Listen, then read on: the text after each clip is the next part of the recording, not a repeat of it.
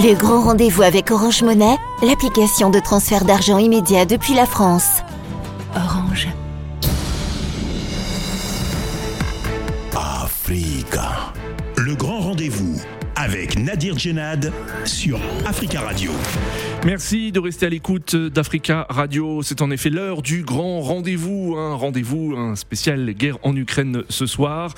Les inquiétudes concernant une nouvelle guerre mondiale sont-elles justifiées? Nous sommes en effet au 71e jour de guerre en Ukraine et pas de fin du conflit en vue. Alors qu'un cessez-le-feu de trois jours était annoncé ce jeudi, la Russie a annoncé euh, hier soir avoir testé des missiles à capacité nucléaire dans l'enclave russe de euh, Kaliningrad. De leur côté, les États-Unis s'impliquent de plus en plus dans le conflit en aidant financièrement le, gouvernement ukrainien, mais pas seulement. Les renseignements américains aideraient l'Ukraine à neutraliser des généraux russes, d'après des hauts responsables des États-Unis. C'est une information donnée par le journal New York Times. Au total, une douzaine de généraux russes auraient été tués par les forces ukrainiennes depuis le début du conflit. Est-on au bord d'une guerre mondiale? Les États-Unis vont-ils s'impliquer militairement, mais d'une manière plus directe? Nous en parlons avec nos invités. Nous avons le plaisir d'avoir sur le plateau euh, Guillaume Ancel. Guillaume Ancel, bonjour. Bonjour. Merci d'être présent euh, ce soir dans les euh, locaux d'Africa Radio. Euh, vous êtes ancien officier Guillaume Ancel. Vous avez servi notamment au Rwanda, en Bosnie-Herzégovine également.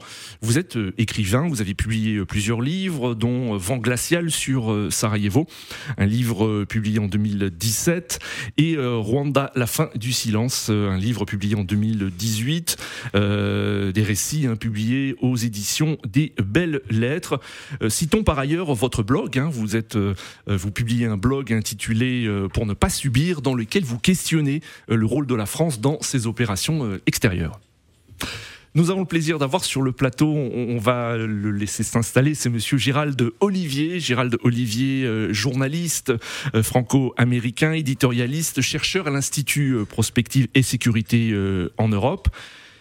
Gérald Olivier, bonjour.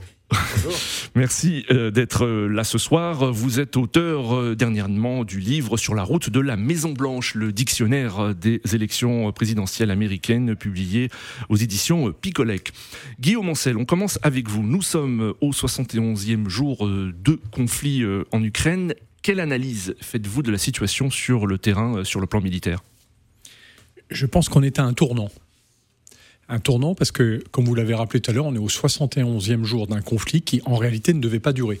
Dans l'esprit de Poutine, il devait décapiter le gouvernement ukrainien en quelques jours. Il n'y est pas arrivé. Après, il a essayé de s'emparer de Kiev en quelques semaines. Il n'y est pas arrivé. Il s'est recentré sur le Donbass, c'est-à-dire sur l'est du pays, qui est quand même juste adossé à la Russie, donc qui normalement pour lui est plus accessible et sur lequel il a concentré toutes ses forces. Or, en fait, ses forces sont clairement enlisées. Alors attention, faut pas se faire d'illusions sur le silence qui semble s'abattre aujourd'hui sur les informations. Parce que tous les jours, les Russes utilisent entre 1000 et 2000 tonnes de bombes contre les Ukrainiens. Donc la guerre est d'une extrême violence, extrêmement concentrée sur une toute partie du mmh. Donbass dont essaye de s'emparer l'est de l'Ukraine. Donc une zone relativement réduite manifestement parce que Poutine voudrait pouvoir dire qu'il a enfin remporté un succès, alors qu'en réalité, il est en échec. Mmh. Euh, Gérald Olivier, euh, euh, peut-on s'inquiéter de cette nouvelle? La Russie a annoncé avoir testé des missiles à capacité nucléaire dans l'enclave russe de Kaliningrad. Qu'est-ce que cela signifie et quel message, selon vous, envoie la Russie? Ça fait déjà plusieurs semaines que la Russie brandit la menace nucléaire. Et elle sait très bien que c'est la, menace euh, que, tout le monde craint à l'Ouest, et c'est ce qui a toujours dissuadé euh, tout le monde jusqu'au déclenchement de cette guerre. Euh, d'essayer d'être un petit peu plus, je dirais, ferme vis-à-vis de, de, ses intentions, masquées à une certaine époque évidente aujourd'hui vis-à-vis de l'Ukraine et d'un certain nombre d'anciennes républiques soviétiques. en même temps, brandir la menace nucléaire, c'est avouer implicitement qu'on n'en a pas d'autres. Euh, et ce serait inévitablement euh, déclencher un conflit dont l'ensemble du monde, mais la Russie y compris, euh, sortirait perdant. Hmm. Donc la, la question qui se pose derrière, en vérité, c'est celle du jusqu'au boutisme russe. Oui. Et Vladimir Poutine aime bien également manier cette menace, c'est-à-dire qu'il dit, il maintient que quoi qu'il arrive, il ira jusqu'au bout de son offensive, même si ça signifie l'anéantissement d'un certain nombre de gens, de pays, voire encore pire que cela. Oui. Donc néanmoins, quand on veut rester réaliste sur ce conflit, euh, on n'imagine pas à ce stade euh, la nécessité euh, d'une frappe nucléaire. Et puis surtout, il faudrait que la Russie ait un vrai prétexte pour le faire. Donc dans leur doctrine, la- la- la- l'arme nucléaire euh, s'emploie uniquement en cas de menace existentielle. Hmm. Il n'y a aucune menace existentielle sur la Russie aujourd'hui. Oui. On pourrait dire sur un plan politique qu'il y a une certaine menace sur le régime de Vladimir Poutine. Est-ce qu'on veut réduire la Russie au régime de Vladimir Poutine? Ça, c'est une chose. Je pense que tous les Russes ne seraient pas d'accord. Donc, encore une fois, c'est une menace que, que la Russie euh, aime brandir parce qu'elle sait que- qu'elle est efficace. Elle fait peur euh, à l'Ouest et elle empêche l'Ouest de s'investir davantage dans la défense de l'Ukraine. Euh, et, et toute la question, c'est euh, quelle réalité il faut donner euh, à cette menace derrière, à ces mots. Hmm. Euh, euh, Guillaume An- Ancel, euh, donc une- réponse. Êtes-vous d'accord Euh, Est-ce que selon vous la Russie est en train de perdre sa guerre en Ukraine et l'armée russe n'a plus d'autre choix que la fuite en avant? Ben, Je crois que Gérald l'a bien dit. Quand on brandit ce genre de menace, c'est qu'en fait, on est faible. Et en réalité, pardon, mais cette menace n'est pas crédible. Parce que, à partir du moment où ils utiliseraient une arme nucléaire, l'OTAN serait obligée de réagir.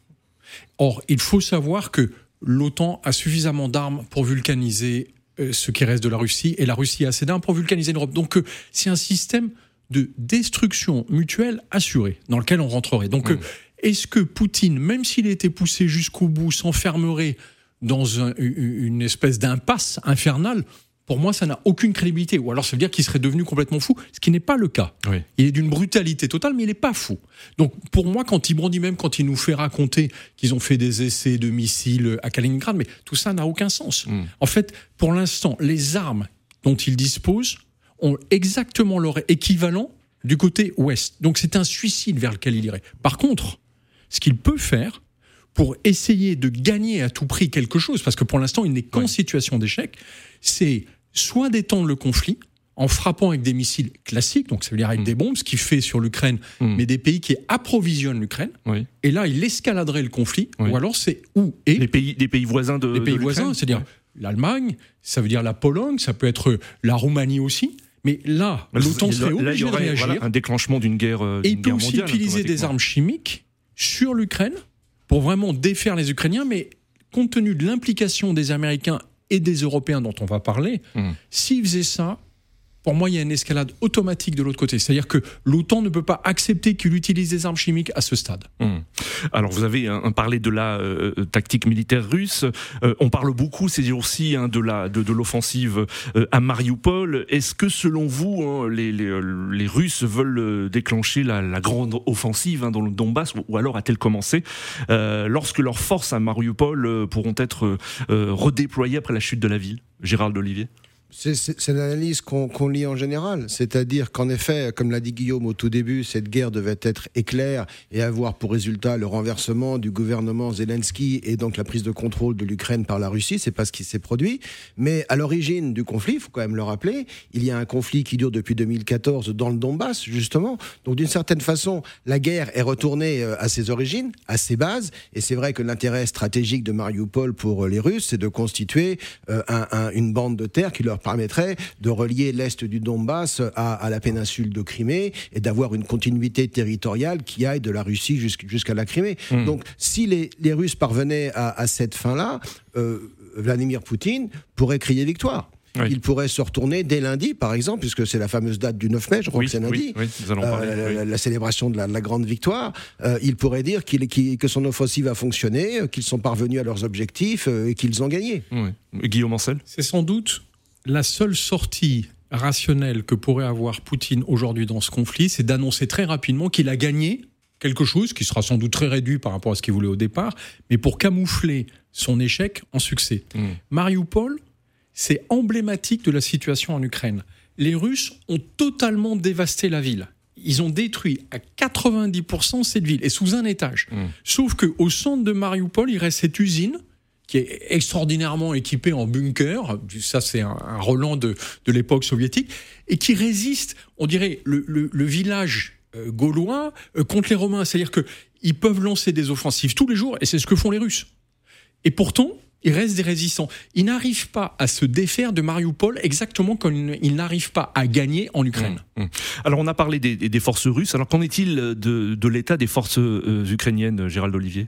Les forces ukrainiennes qu'on dit, euh, et là on va en parler dans une, une autre partie, hein, euh, des forces ukrainiennes aidées abondamment par, par les États-Unis.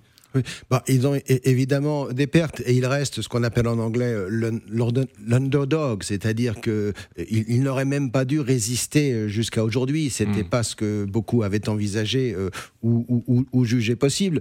Mais pour insister sur ce que disait Guillaume à l'instant, ce qui est très important, le, le, le contre-coup, je dirais, d'une déclaration de victoire de Vladimir Poutine lundi ou assez rapidement, c'est qu'en fait, vous avez toujours des combattants euh, ukrainien euh, pro-Kiev, on va dire, au sein du Donbass.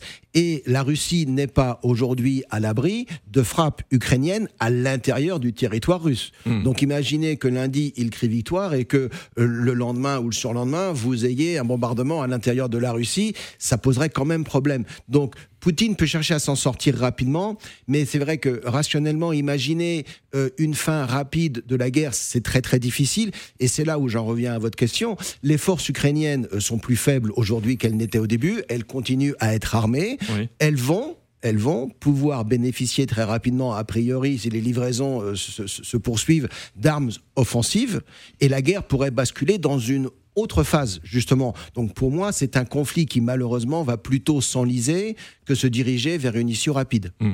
Euh, Guillaume Ancel, peut-être euh, sur, sur, le plan militaire, hein, vous êtes ancien officier, peut-être analyser aussi la stratégie militaire des, des Ukrainiens. Pour l'instant, elle, elle, porte ses fruits.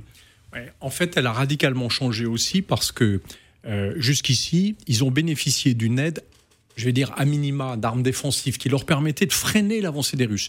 Les missiles anti-chars, les missiles anti-aériens, c'est pour contrer une menace, mais ça ne permet pas d'attaquer. Or là, on est passé à un autre stade. Pourquoi? Parce que pour moi, depuis fin avril, les Américains ont réalisé qu'en réalité, ils avaient la possibilité de pousser Poutine dans un échec stratégique. Et ça, ça change tout.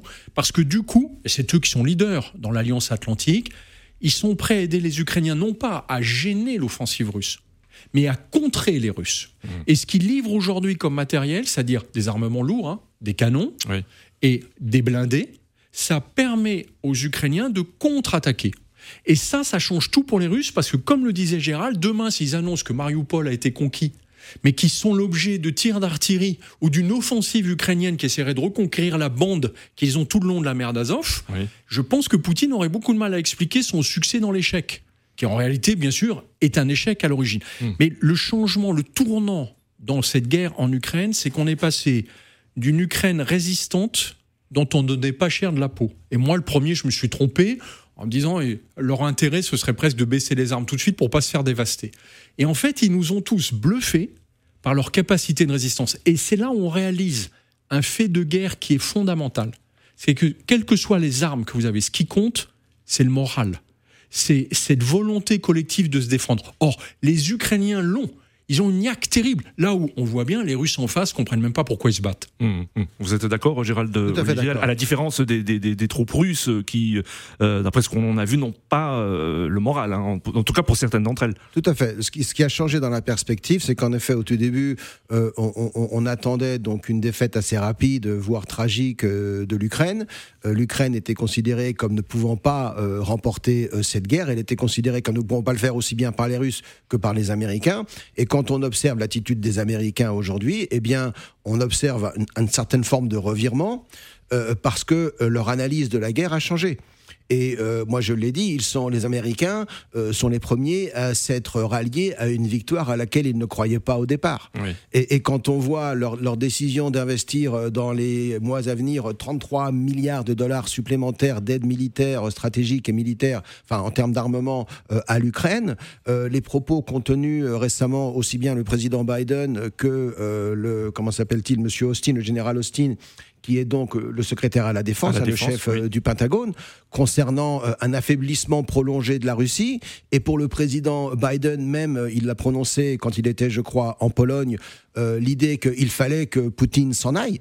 Donc cette idée qu'on pouvait envisager un, un- un changement de régime euh, en Russie, les Occidentaux et les Américains en tête ont compris que l'issue de cette guerre euh, n'était pas acquise au départ, qu'il y avait la possibilité à terme d'une victoire ukrainienne et que donc l'intérêt de l'Occident et des Américains aujourd'hui, c'était de parvenir à affaiblir euh, au maximum la Russie pour empêcher qu'un tout autre conflit, un conflit du même type Hmm. se déclenche envers d'autres pays, les pays baltes euh, ou d'autres. J'ai- euh, Guillaume Ancel Si je voulais donner une illustration du changement dans, le, dans cette guerre, jusqu'ici, les Américains fournissaient une donnée qui est cruciale aux Ukrainiens, ce sont les renseignements. Par exemple, c'est eux qui ont empêché que le président Zelensky soit euh, tué dès les premiers jours du conflit. Il y a plusieurs commandos qui sont venus exécuter Zelensky et qui ont été neutralisés, flingués, grâce aux renseignements américains et sans doute à d'autres formes de protection. Mais aujourd'hui, les renseignements que les Américains donnent aux Ukrainiens leur permettent non seulement de se défendre, mais d'aller attaquer. Quand ils révèlent qu'ils ont tué un certain nombre de généraux russes Oui. grâce aux renseignements américains, ça veut dire qu'ils ont aussi une capacité de frappe. Parce que c'est bien de savoir que le général est à tel endroit. Il faut aller le frapper. Et il faut aller le frapper à coup sûr. Donc, euh, on, voit bien qu'on rentre dans une autre phase, c'est que renseignements plus armes lourdes leur permettraient de porter des coups terribles aux Russes. Euh, euh, euh, Gérald Olivier, on, on a parlé hein, tout à l'heure de la date du 9 mai qui est très important pour les Russes. Alors selon la chaîne américaine CNN hein, qui cite des responsables américains et occidentaux, Vladimir Poutine pourrait déclarer la guerre à l'Ukraine le 9 mai. Euh, cette date, euh, appelée jour de la victoire en Russie, commémore la victoire du pays face aux nazis en 1945. Cela vous semble crédible? Ben, Ça voudrait dire que donc il change de phase et il reconnaît que l'opération militaire spéciale, puisqu'actuellement le conflit du point de vue russe, c'est une opération militaire spéciale qui était destinée Hmm. à démilitariser et On dénazifier n'emploie pas le mot guerre, en tout cas Voilà. dans les médias russes. Donc Oui. ça voudrait dire que les, les Russes reconnaissent que le conflit est rentré euh, dans une deuxième phase, mais ce serait reconnaître implicitement que leur première phase a échoué. Donc je suis pas sûr que le jour de la victoire, euh, ce soit forcément euh, bienvenu. Maintenant, je pense que euh, les Russes inévitablement s'interrogent aujourd'hui sur leur objectif, leur stratégie et comment y parvenir. Parce que, euh, comme le soulignait Guillaume il y a quelques instants, euh, ils ont une armée qui a énormément souffert. Euh, ils ont des officiers supérieurs qui ont été éliminés. Euh, et je pense que je ne suis pas à Moscou, je ne suis pas euh, à l'intérieur de, de cette nomenclature, mais je pense que ça fait quand même pas mal du re- de remous, et qu'à partir de là, euh, soit, soit Poutine est très très isolé, soit il a derrière lui une stratégie soutenue que l'on ne connaît pas encore. Mmh. Euh, Guillaume Ancel sur euh, ce, ce jour de la victoire et peut-être une déclaration de guerre à, à l'Ukraine. En tout cas, le 9 mai, il va se passer quelque chose. hein. c'est probable qu'il se passe quelque chose. De toute façon, Poutine nous a habitués au mensonge comme arme de guerre. Donc il racontera ce qu'il veut. Il peut même raconter qu'il a gagné la guerre. Ça ne le gênera pas deux secondes d'être en total euh, désaccord avec la réalité. Mais pour moi, il a deux stratégies possibles. Soit une espèce de fuite en avant, où il annonce une forme de mobilisation générale dans une guerre contre l'Occident, et ce qui justifie pour lui de faire appel massivement à tout ce qui lui reste comme force. À mon sens, c'est pas très crédible pour une raison, c'est que ce sont ses meilleures unités de combat qu'il avait envoyées en Ukraine. Mmh. Et donc, c'est pas des unités de conscrits qui seraient encore plus mal équipés et plus mal formés qui pourraient faire la différence. Même si les Ukrainiens finissent par être érodés aussi, mais sauf que les Ukrainiens sont de mieux en mieux équipés. Donc, la, la balance est extrêmement risquée pour lui. Et à mon sens, à partir d'aujourd'hui, ça c'est la deuxième stratégie, chaque jour qui passe fait peser une, un risque supplémentaire sur Poutine. Mmh. Et donc son intérêt, ce serait plutôt de stopper le conflit le plus vite possible, parce qu'il sait que s'il continue, il s'enfonce inexorablement dans une impasse stratégique. Oui. Et donc plus vite il en sortira, mieux ce sera pour lui. Mais ça pose d'autres questions. Mmh. Alors, on a parlé euh, des euh, États-Unis euh, à l'instant, Gérald Olivier. hein, le, le New York Times a annoncé que euh, des généraux russes ont été abattus avec l'aide des renseignements américains. Alors, Washington a, a démenti, mais, mais en partie. Euh, cela montre, hein, on- ça a été évoqué, que depuis le début de la guerre, les États-Unis sont bien présents aux côtés de l'Ukraine. Alors, quel intérêt Joe Biden, le président américain, a-t-il à, à- à muscler son, son jeu, son discours vis-à-vis de la Russie Ben, il y, a- il y a deux intérêts. D'abord, vous avez l'intérêt stra- stratégique qui rentre dans le cadre de l'opposition continue entre la Russie euh, et les États-Unis. ce qui n'était pas depuis un certain temps le, centre principal des préoccupations américaines. Hmm. Je rappelle que euh, dans, dans, la stratégie américaine, la Russie est une puissance régionale déclinante la puissance globale montante, c'est la Chine. Et on a eu ce fameux pivot vers l'Asie au début des années euh, Obama, euh, qui indiquait bien qu'au XXIe siècle, la stratégie militaire américaine internationale allait être beaucoup plus focalisée sur la Chine que sur la Russie. Donc si là, on a, je dirais, euh, à nouveau, la Russie inévitablement a remis ce conflit au centre du jeu, le fait que Biden puisse crier victoire, c'est important. D'autant qu'il y a des élections à venir. Ne l'oublions pas. Dans, dans, moins de six mois aux États-Unis, on aura le renouvellement complet de l'appareil législatif, le, mhm. Congrès et le Sénat. Tout le monde s'attend à une débâcle démocrate. Donc, euh, donc il y a aussi une stratégie en vue de, de, la politique intérieure américaine. Malheureusement pour lui, euh, sur le plan intérieur, Biden n'a pas beaucoup d'éléments positifs à donner aux électeurs. Donc une victoire militaire, une victoire du droit, une victoire des forces de la démocratie sur les forces de l'autocratie, c'est toujours bon à prendre. Et puis encore une fois, l'intérêt stratégique à long terme des États-Unis, c'est un petit peu de, se débarrasser du souci russe. Hmm. Encore une fois, c'est pas leur souci primordial. Leur souci primordial, ça reste la Chine. Et là, ils ont été obligés par cette intervention euh, qu'ils avaient vu venir, mais au dernier moment, et qu'ils n'avaient pas forcément bien préparé. Parce que rappelons-le quand même, pour être honnête, euh, cette intervention russe euh, en Ukraine, c'est l'échec de la dissuasion américaine. Hmm. C'est-à-dire que le gouvernement américain a échoué à convaincre Vladimir Poutine de ne pas lancer cette offensive. S'il l'a lancée, c'est qu'il a pensé qu'il pouvait la gagner, et il a pensé qu'il pouvait la gagner parce qu'il a vu au cours des années récentes, notamment en 2020 et 2021, depuis l'accession de Joe Biden au pouvoir, un certain nombre de signes de faiblesse de l'appareil militaire américain, notamment le retrait très très chaotique d'Afghanistan. Il s'est dit que les Européens étaient suffisamment désunis pour qu'il n'y ait pas de cohésion qui se fasse contre lui. Là, il s'est totalement trompé. Mais malgré tout, au départ de ce conflit, on a un échec de, je dirais, la dissuasion stratégique américaine. Hmm. Cet, échec, cet échec a été transformé en semi-victoire. Parce que rappelons qu'à partir du moment où la Russie ne gagne pas, bah, c'est l'Ukraine qui gagne, ou plutôt à partir du moment où l'Ukraine ne perd pas, c'est elle qui gagne et c'est la Russie qui perd. Donc Biden, lui, profitera toujours de cet état de fait. Mais encore une fois, leur souci principal aujourd'hui, c'est de contenir ce conflit, de contenir la menace russe, d'éviter une escalade et de dire nous avons rempli notre devoir aussi vis-à-vis des Européens. Parce que rappelons-le, avant le début de cette guerre, l'OTAN n'avait pas, je dirais, la légitimité qu'il a reconquise euh, hmm. depuis. Hmm. Merci de rester avec nous à l'écoute euh, du grand rendez-vous spécial guerre en Ukraine avec nos invités. Euh, Gérald Olivier, journaliste franco-américain, chercheur à l'Institut Prospective et Sécurité en Europe. Guillaume Ancel, ancien officier, auteur de plusieurs récits euh, militaires. on se retrouve pour la deuxième partie de cette émission. On continuera à parler de l'implication de plus en plus importante des États-Unis dans cette guerre. À tout de suite. Que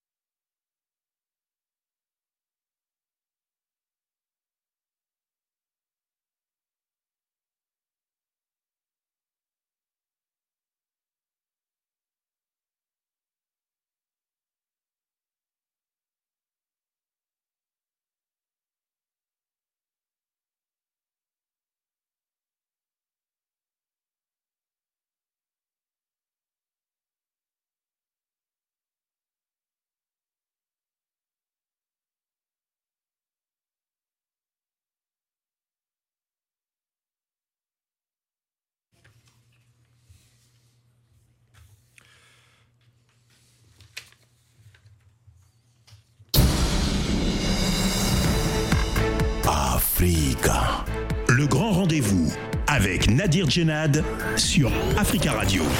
Merci de rester à l'écoute du grand rendez-vous d'Africa Radio, votre rendez-vous d'information de la fin de journée, émission spéciale consacrée à la guerre en Ukraine. Nous sommes en effet au, 71, au 71e jour hein, de cette guerre et nous parlons de l'implication euh, de plus en plus euh, importante et visible des États-Unis dans ce conflit.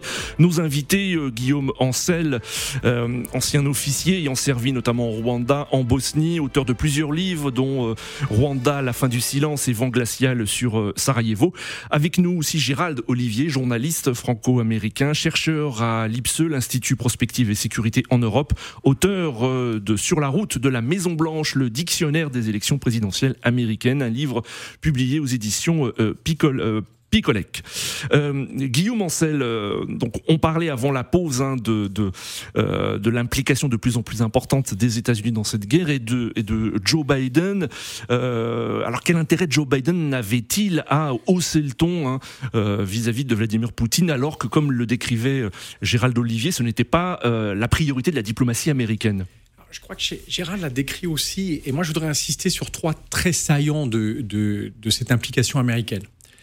La première, c'est que le sujet de l'Ukraine fédère les Américains. Là où on se souvient, pendant des années, notamment sous Trump, qui a été absolument épouvantable, on les a vus se déchirer, les républicains, en venant à soutenir un type qui soutenait Trump. Enfin, c'est une situation totalement inversée. Et là, on voit que les Américains, massivement, sont pour la résistance ukrainienne. Donc il y a, y a un phénomène de mobilisation de fédération qui politiquement est très important pour les Américains qui sont plutôt déchirés dans leur société ces dernières années. Le deuxième point qui est crucial, pour moi, il est historique, il est presque culturel. C'est qu'à mon sens, la société américaine a été marquée au fer rouge par l'échec cuisant et profond du Vietnam. D'avoir été la première puissance mondiale et mmh. d'avoir été renversé, défait militairement par un tout petit pays. Mais là, ils étaient impliqués sur le plan militaire, sur place. Ils combattaient directement. Mais ils euh. combattaient directement, mais ils ont tout perdu. Et en face, les Russes n'ont jamais combattu directement. Mmh. C'est les Vietnamiens du Nord qui leur ont flanqué une raclée et de pouvoir se dire que à travers l'Ukraine, ils peuvent prendre une revanche sur l'histoire. Ils peuvent, en soutenant les Ukrainiens, faire en sorte que les Russes soient défaits stratégiquement sans que les Américains soient impliqués. Et ça, c'est le troisième point, en limitant le risque. Parce que malgré tout, ça reste sur le continent européen. C'est les Ukrainiens qui font la guerre. Donc pour les Américains, je dirais quelque part, c'est, c'est une mise importante, mais sans un risque direct pour eux. Donc toutes les conditions sont réunies pour que les Américains appuient massivement cette stratégie, non plus de freinage, d'empêcher les Russes d'avancer, hmm. mais de contrer les Russes, ce qui est totalement différent. Hmm. Euh, Gérald, euh, Olivier, euh, donc on parlait de l'aide financière, de l'aide aussi de, de, renseignement aux Ukrainiens. Peuvent, les Américains peuvent-ils aller plus loin, par exemple envoyer des, des forces spéciales ou, ou, des hommes armés aguerris au combat directement en Ukraine? C'est plausible, par exemple? Pour moi, non, c'est pas plausible. Hmm. Ça, c'est la ligne rouge.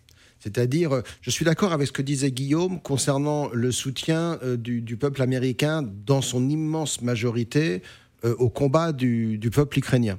Maintenant, pour moi, c'est un soutien qui est plus émotionnel que stratégique. C'est-à-dire qu'aux États-Unis aujourd'hui, la guerre, vous pouvez la vivre 24 heures sur 24 euh, par CNN, euh, Fox News euh, ou MSNBC interposés, hmm. avec des stratèges, des cartes qui vous racontent tout, des images qui vous montrent les bombardements. Et inévitablement, quand vous voyez certaines images de ce conflit, bah, vous ne pouvez pas ne pas être choqué. Mais il y a une certaine, je dirais, il y a une fascination de l'horreur et inévitablement, il y a un ralliement à la victime. Et la victime, ben, ce sont les gens qui sont sous les bombes. Donc ce sont les Ukrainiens. Mhm. Maintenant, la question ukrainienne au sein de, je dirais, la diplomatie américaine, si on regarde, si on remonte 15 ans en arrière, on va dire si on remonte à la Géorgie et 2008, la première euh, euh, instance d'un conflit russe avec euh, une ancienne république soviétique, eh bien, on, observe en fait un certain flou. Et encore une fois, euh, euh, l'idée des Américains, c'était d'éviter toute escalade avec la Russie. Obama, après l'annexion de la Crimée, n'a rien fait. Il a hmm. pris des sanctions qui étaient très largement symboliques. Il a envoyé des casques et des gilets pare-balles en Ukraine. Euh, lorsque Trump a pris le pouvoir, Trump préférait Poutine. En Trump fort, on se comprend. Il n'aimait pas Zelensky. Hmm. Zelensky était un ancien acteur corrompu et peut-être drogué. Hmm. Et par contre, Trump était prêt à vendre des armes à l'Ukraine. ça rapporte de l'argent aux Vous pensez que si Donald Trump était encore au pouvoir, euh, ce ne serait pas la même stratégie? Alors, je peux vous assurer que. Alors, je ne sais pas, on ne peut pas refaire l'histoire. Mais euh, Donald Trump le dit, de toute façon, et un certain nombre de gens le pensent. Si Donald Trump avait été élu en 2020, cette guerre n'aurait pas eu lieu on ne peut pas le savoir. Hmm. Mais euh, euh, euh, Trump a, beau jeu de dire justement que Biden n'a pas su convaincre Poutine de ne pas intervenir et que lui aurait su le faire. Et je pense que d'un certain côté, il y a du vrai dans ce qu'il dit. et, c'est vrai que Donald Trump avait la réputation de ne pas parler au hasard et en général de dire ce qu'il pensait et de faire ce qu'il disait. Hmm. Et je crois que les, Russes auraient regardé à deux fois si Trump avait été à la Maison Blanche fin janvier. Hmm. Mais néanmoins, l'idée, si vous voulez, c'est que euh, euh, lorsque euh, Biden est arrivé au pouvoir, le, sentiment démocrate, qui est beaucoup plus pro-démocratie et beaucoup plus anti-autocratie, donc anti-Poutine, s'est réveillé. Et puis, il y avait derrière cette ombre, qui est incertaine mais qui demeure, vous avez un certain nombre de démocrates aujourd'hui qui pensent encore totalement à tort pour moi, mais qui pense néanmoins que la défaite d'Hillary Clinton en 2016 était bien due à une interférence russe. Donc c'était la faute de Poutine. Et donc aujourd'hui, ben, peut-être qu'on peut prendre la revanche sur le Vietnam. Oui, il y a sans doute ce sentiment, je dirais, quelque part dans le subconscient américain, mais il y a surtout cette idée qu'on peut prendre une vraie revanche sur Poutine. Hmm. Et vous avez des démocrates qui n'hésitent pas justement à vouloir, eux, une escalade pour se débarrasser de Poutine, qui pour moi n'est pas la stratégie officielle de l'administration Biden. Hmm. mais qui vient d'un certain nombre d'élus euh, euh, démocrates à la Chambre. Pour l'instant, je dirais que les Américains bah, sont plutôt satisfaits de la façon dont le conflit se déroule. Et pour eux, il y a euh, deux demi-victoires et deux demi-échecs. La grande victoire, c'est la victoire de leur service de renseignement qui ont su prévoir le conflit et qui ont su aider correctement les Ukrainiens. Mais là où il y a un échec du renseignement, c'est sur les capacités réelles militaires russes parce que tout le monde a été surpris de la faiblesse de cet appareil. Et donc, il y a un certain nombre de stratégies qui vont être révisées parce qu'elles avaient été envisagées dans le cadre d'une armée russe puissante, et on s'aperçoit qu'en fait, cette armée russe, elle n'est pas aussi puissante euh, que l'on ne pensait, qu'elle a des faiblesses, je dirais, euh, inhérentes, et qui, ayant aujourd'hui été décapité d'un certain nombre de ses officiers, d'avoir perdu un certain nombre de, de, ses armements, d'être mobilisé, mmh. voire même enlisé dans un certain euh, théâtre, eh bien, va avoir, je dirais, une capacité de menace considérablement réduite. Mmh. Euh, Guillaume Ancel? Concernant euh, euh, ce que, peut être maintenant l'implication des États-Unis, parce que comme le disait Gérald Olivier, il n'est pas euh, envisageable pour l'instant d'envoyer des, des, soldats ou des forces spéciales sur place. que peuvent faire de plus les États-Unis à part aider financièrement, livrer des renseignements, livrer des renseignements Alors, il y, a plusieurs choses. La première, c'est que soutenir un pays en guerre peut être sur des échelles complètement différentes. Et là, on voit bien qu'on a gravi une échelle. C'est-à-dire c'est pas la même chose de passer des missiles antiaériens et de passer des canons lourds. Parce que derrière les canons lourds, ça veut dire qu'il faut aussi une logistique. Hein. Il faut fournir les obus qui vont avec. Les obus, il faut imaginer que c'est des centaines de tonnes quotidiennes mmh. pour s'en servir. Donc euh, c'est toute une machine qui se met en place. Et là, on sait que les Américains ont une machine industrielle et logistique remarquable. Donc s'ils s'impliquent sur le sujet, s'ils mettent réellement en marche ce dispositif-là, ils ont les moyens au sein de l'OTAN, et les pays européens suivent, d'aider l'Ukraine à changer totalement de dimension. Il faut quand même rappeler que au début du conflit, sur le papier, l'armée russe, ce qu'elle alignait en face de l'Ukraine, c'était dix fois supérieur à tout ce que l'Ukraine pouvait faire. Donc, pouvait pas tenir. C'était juste tout ce qu'il pouvait faire, c'était résister dans l'honneur et se faire écraser euh, dans la douleur. Et, c'est les Russes qui sont en difficulté. C'est quand même inouï ce qui s'est passé. Donc euh, il y, a, un sujet de changement de cap et les Américains peuvent aller plus loin parce qu'ils peuvent fournir des moyens encore plus importants sans, comme l'a dit Gérald, sans jamais franchir cette ligne rouge. Il ne faut pas qu'il y ait un soldat américain officiellement sur le terrain. Mmh. Là, ce serait une escalade que tous les pays de l'OTAN ont refusé parce qu'ils savent que si on fait ça, c'est nous qui justifions le fait que la Russie rentre en guerre totale contre l'Europe. Et c'est pas notre intérêt, c'est l'intérêt de personne, même pas des Ukrainiens. Donc euh, on va rester derrière cette limite, mais par contre on peut faire beaucoup plus. Le deuxième point sur lequel je voudrais revenir, c'est qu'il y a aussi un intérêt, cette fois purement stratégique chez les Américains. C'est que l'autre conflit qu'ils regardent et qu'ils annoncent depuis deux ans, c'est la Chine qui veut récupérer Taïwan. Or, la Chine n'est pas dirigée par un autocrate timbré. La Chine, c'est un pays de stratégie. Donc ce qu'ils observent aujourd'hui, c'est notre attitude. Et ils savent que si les Russes perdent en Ukraine, je pense qu'ils réfléchiront à quatre fois avant d'aller saisir militairement Taïwan. Si les pays occidentaux Hmm. s'allongent devant Poutine, alors là, ça, vous- ça pourrait valoir le coup. Voilà. Donc il y a- il y, a vraiment, un- attention, il y a une réflexion stratégique sur la Chine qui est très silencieuse en Oui, réalité oui. sur la question, mais qui est clairement en position d'observation. Gérald Je, Olivier je suis entièrement d'accord, surtout avec la première partie du développement concernant euh, cette ligne rouge. Ce que les Américains veulent éviter à tout prix, c'est une confrontation directe entre des militaires américains et des militaires russes. Parce qu'en effet, là, vous êtes dans un scénario qui peut déboucher sur la fameuse Troisième Guerre mondiale.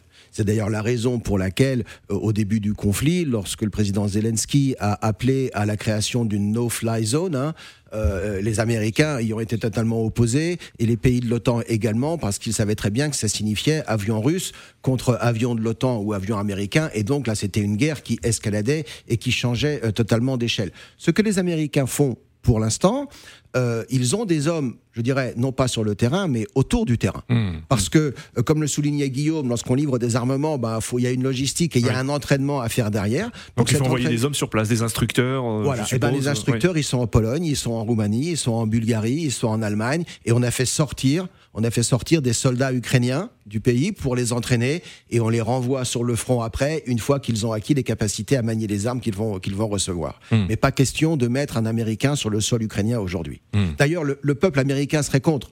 Oui. Euh, parce que voilà, on, malgré tout, on, bon, les temps changent et, et, euh, le- la- perspective euh, générale des États-Unis, autant le peuple est prêt et, et- et soutient, je dirais, émotionnellement l'effort ukrainien, parce que ce sont les Ukrainiens qui sont les victimes, autant les États-Unis aujourd'hui ne souhaitent absolument pas à nouveau impliquer leurs troupes dans un conflit euh, étranger. Oui. Et l'analyse américaine, encore une fois, c'est que le conflit russo-ukrainien, bah, c'est un conflit régional Oui. et qui doit rester régional. Donc pas question d'aller euh, aujourd'hui y mettre des troupes. Et si on s'est retiré d'Irak dans les conditions où on s'en est retiré, si on s'est retiré d'Afghanistan après 20 ans d'occupation dans des conditions encore plus difficiles, ce n'est pas six mois plus tard ou un an plus tard pour envoyer à nouveau des bottes sur le terrain, comme on dit.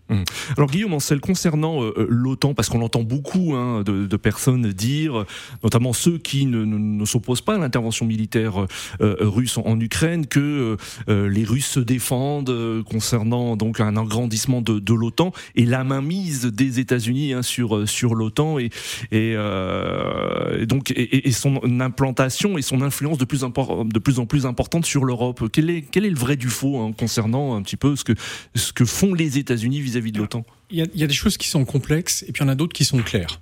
La première qui est claire, c'est que la propagande, c'est une arme de guerre. Or, quand les Russes font dire par d'autres que c'est l'OTAN, c'est à cause de l'OTAN que les Russes ont été obligés de déclencher une guerre contre l'Ukraine, pardon, mais Mm. non seulement c'est faux, mais c'est grotesque, parce que comme l'Ukraine avait un problème, était en conflit avec la Russie, la règle dans l'OTAN, c'est qu'on n'accepte jamais un pays qui a un conflit frontalier. Pourquoi? Parce que ça obligerait les autres à rentrer en guerre pour un conflit qui n'est pas le leur. Donc euh, il n'était pas question que l'Ukraine intègre l'OTAN. Donc il n'y a jamais eu cette menace-là. Oui. pardon, mais ça c'est une menace qui a été inventée pour justifier. C'est un peu comme quand Poutine nous explique qu'il libère l'Ukraine des nazis et des drogués.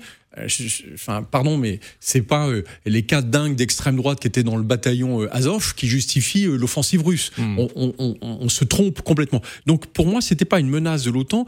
L'OTAN, c'est une alliance défensive. Hmm. La seule chose qu'on ait pu reprocher, reprocher à l'OTAN dans son histoire, c'est d'avoir accepté de frapper en Serbie sans mandat explicite de l'ONU. Oui. Mais c'était à une période où on était persuadé que la Serbie allait commettre des massacres au Kosovo. Oui. Donc euh, là, elle a commis une erreur 1999, politique, oui, tout à fait. Mais par contre, l'OTAN est une alliance défensive. Elle n'a pas vocation à agresser quel que soit quelque pays que ce soit, et surtout pas la Russie. Que la Russie transforme l'OTAN en une menace permanente, ça c'est pour justifier et alimenter une stratégie paranoïaque que Poutine, dont Poutine a besoin pour justifier son effort de guerre. Il faut se rappeler simplement que la Russie aujourd'hui est un nain économique. C'est la moitié du PIB de la Grande-Bretagne. Hmm. Donc quand on voit l'armée qu'il a essayé d'alimenter alors qu'il n'en a pas les moyens financiers, c'est une compensation au sous-développement économique de la Russie. Hmm. On se retrouve pour euh, la dernière partie euh, de ce grand rendez-vous consacré à la guerre euh, en Ukraine. Merci de rester avec nous. À tout de suite.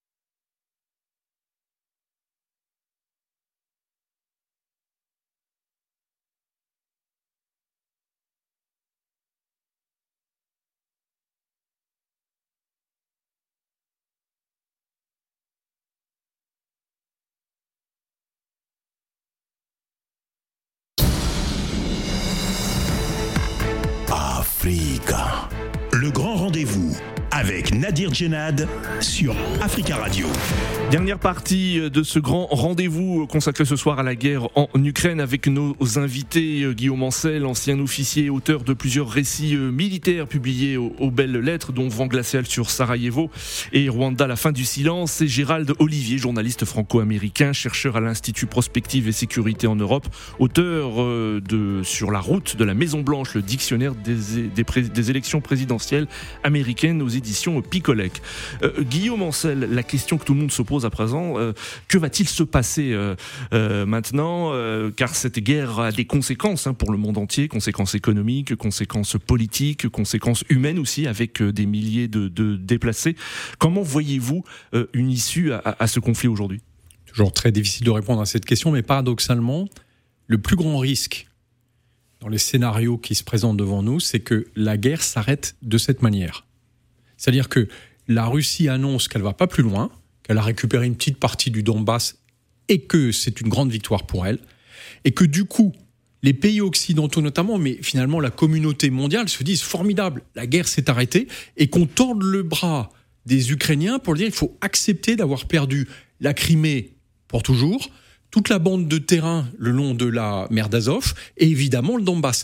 Et ce serait, à mon avis, un très grand risque parce que ça permettrait à Poutine de rester au pouvoir, alors que la vraie menace aujourd'hui, c'est pas contre l'Ukraine, c'est Poutine.